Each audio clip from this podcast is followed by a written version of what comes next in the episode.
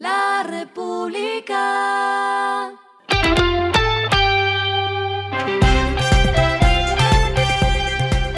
Al final de la jornada, esto es lo que debes saber sobre el comportamiento de los negocios, las finanzas y la economía. Las movidas de hoy fueron.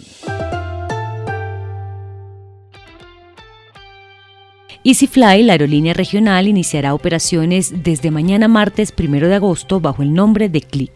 La determinación surge tras el resultado de un pleito marcario con la holding inglesa Easy Group por presunta usurpación de la palabra Easy.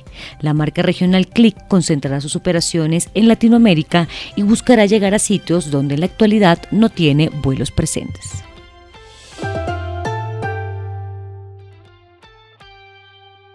Ceres es la nueva marca de carros eléctricos que llega al país. Este sello es parte del grupo DFSK comercializado por la importadora Inchcape, los mismos que manejan Subaru, Land Rover y Jaguar a través de Praco Didacol. Ya tienen en diversos concesionarios del grupo el modelo Ceres 3.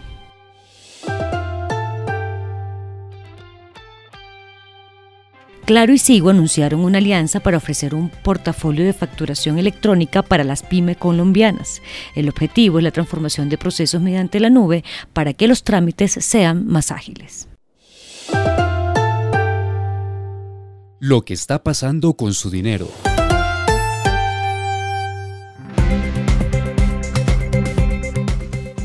Se completaron cuatro meses seguidos en los que el tope a las tasas de interés de tarjetas de crédito se ajustó a la baja.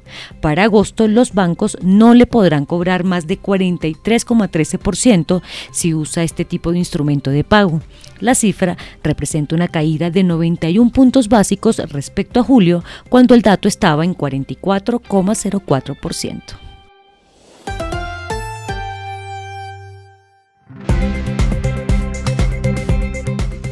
Los indicadores que debe tener en cuenta. El dólar cerró en 3.898,48 pesos, bajó 25,01 pesos. El euro cerró en 4.298,27 pesos, bajó 31,50 pesos. El petróleo se cotizó en 81,76 dólares el barril. La carga de café se vende a 1.315.000 pesos y en la bolsa se cotiza a 1,90 dólares. Lo clave en el día.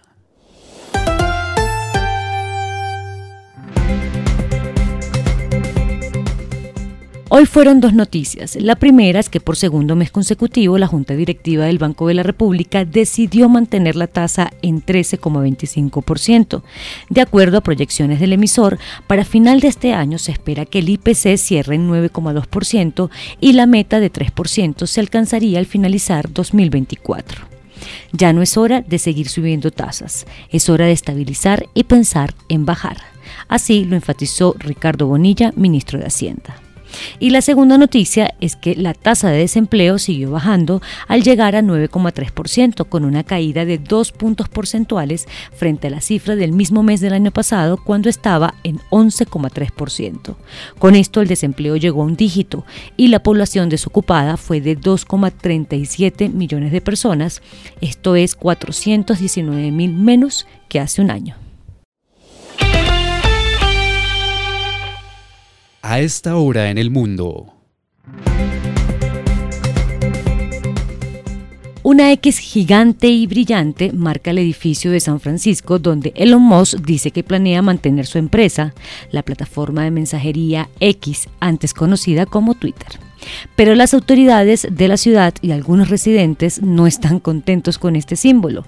La empresa erigió una letra X gigante en el tejado de su sede de Market Street el viernes pasado, para disgusto de los vecinos que se quejaron de las luces muy molestas y también del Departamento de Inspección de Edificios de San Francisco, que dijo que está investigando la estructura.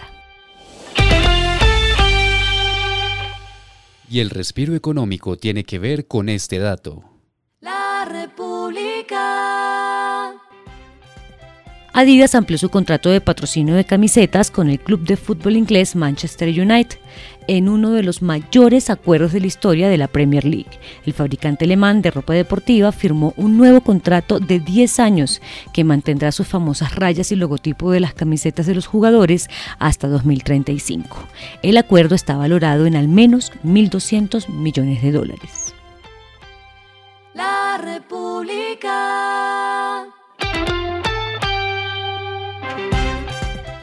Y finalizamos con el editorial de mañana. Desempleo en un dígito, dólar bajo y tasas estables.